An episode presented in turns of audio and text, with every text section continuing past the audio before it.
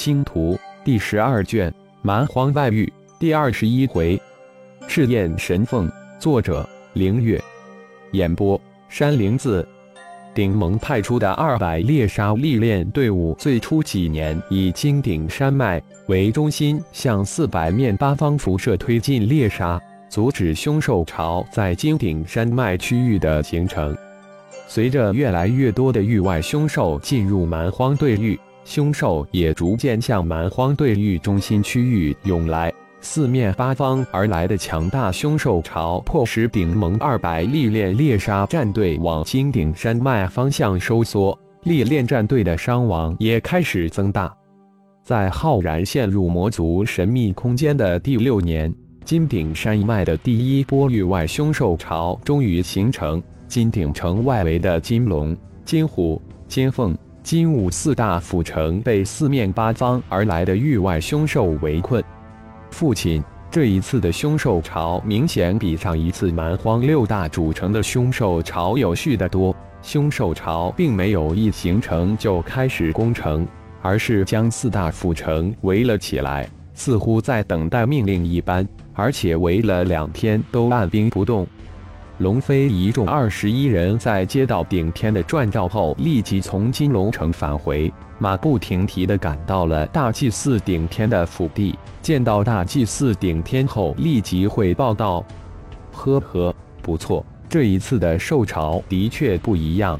从外域进来了一头了不起的家伙，就是我都未必能够将其击杀。”因此才将你们召集回来商议如何将那头赤焰神凤击杀或收服。顶天笑着赞许道，并言简意赅地将事由讲了出来。赤焰神凤，父亲到边城亲历查看了。金刚一愣，父亲的混沌真身是何等的强大，他们可都很清楚。自己等人以命搏命才能击杀的域外凶兽。父亲混沌真身一拳一个，轻松至极。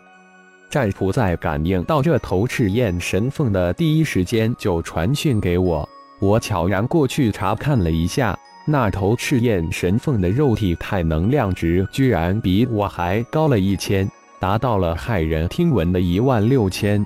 单打独斗，可能还真无法击杀之。顶天笑着解释道：“父亲。”我现在的太能量值是多少？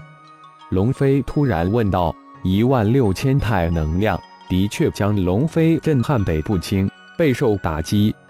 二姐的太能量值为两千，是我们十一人中最高的，其余的都在一千六百太能量左右。金泉他们十人大都在六百左右。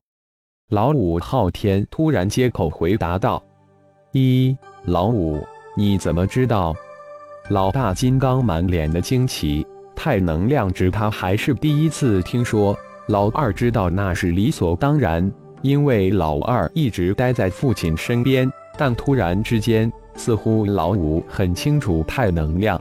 老五跟自己一样吧？来时父亲本尊已经离开了，父亲留给我的礼物中就有探测太能量的东西，可惜父亲也只有一件。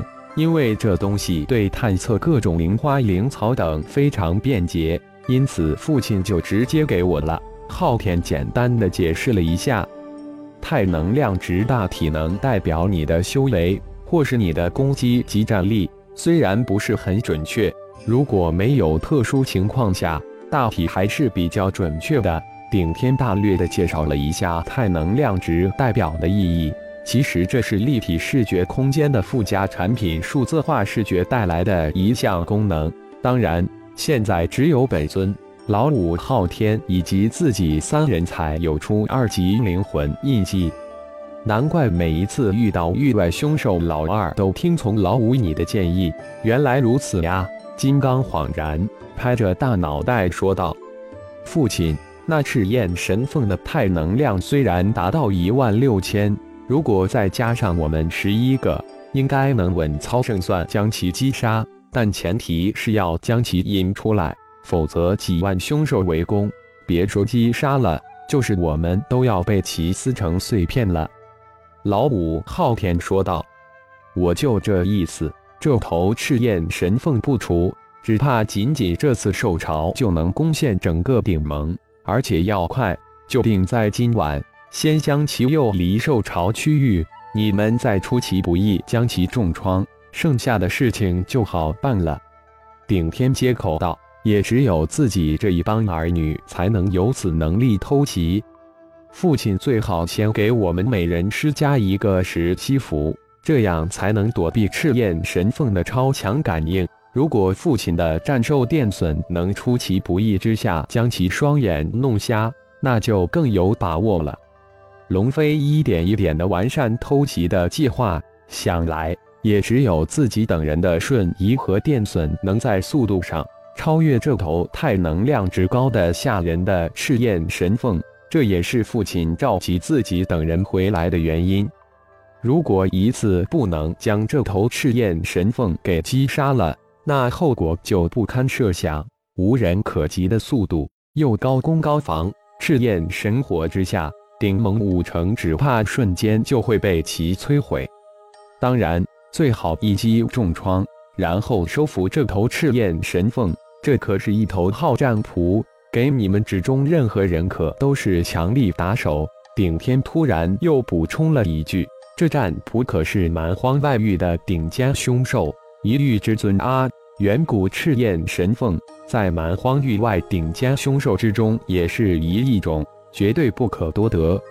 父亲如此多的域外凶兽，为何不多收一些战仆呢？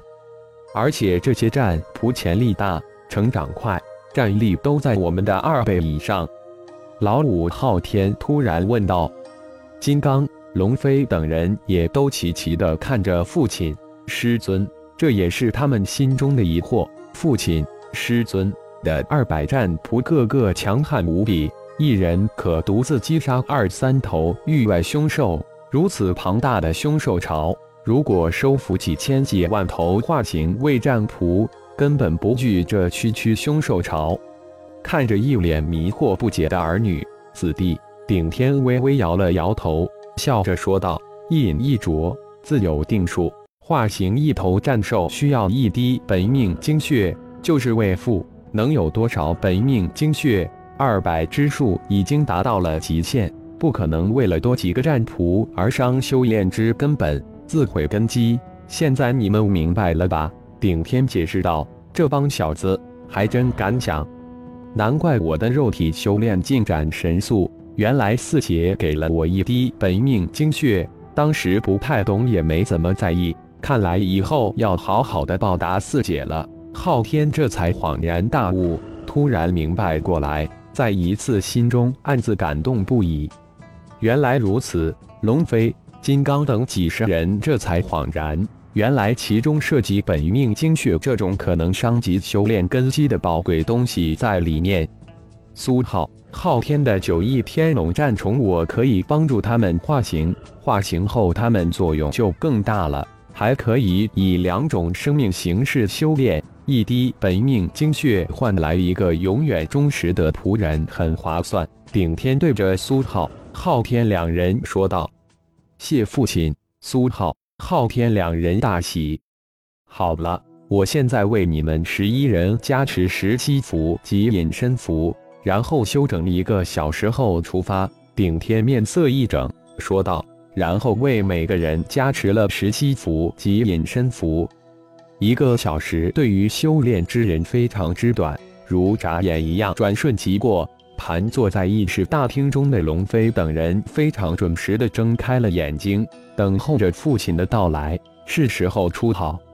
数十息之后，顶天的声音在大厅里响起：“赤焰神凤在金武城，我们走吧。”感谢朋友们的收听，更多精彩章节，请听下回分解。